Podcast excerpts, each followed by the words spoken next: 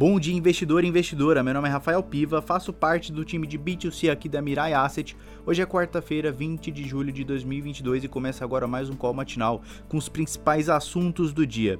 Hoje é véspera da reunião do Banco Central Europeu depois de um CPI, a inflação ao consumidor, mais elevada em junho, de 8,6%.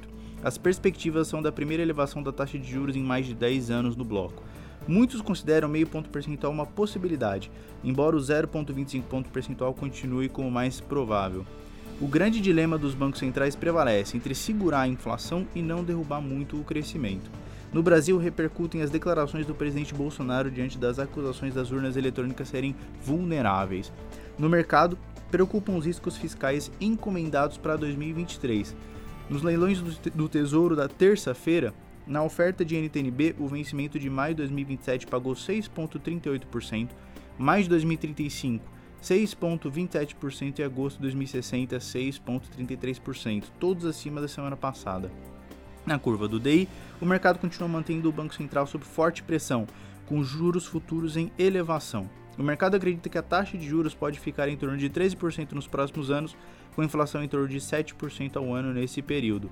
Na agenda do dia, no Brasil saem a prévia do IGPM e os dados do fluxo cambial de abril. O Banco Central, que anunciou a rolagem integral dos contratos de swap no valor de 15,1 bilhões de dólares, que vencem em setembro, faz leilão hoje de até 750 milhões de dólares.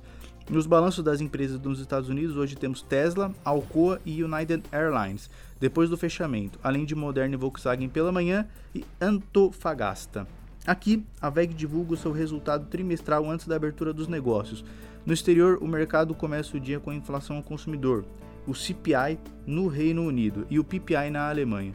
Nos Estados Unidos, as vendas de moradias em junho devem cair de novo, cerca de 0,6%. Já os estoques de petróleo do DOI deve, teve previsão de alta de 600 mil barris.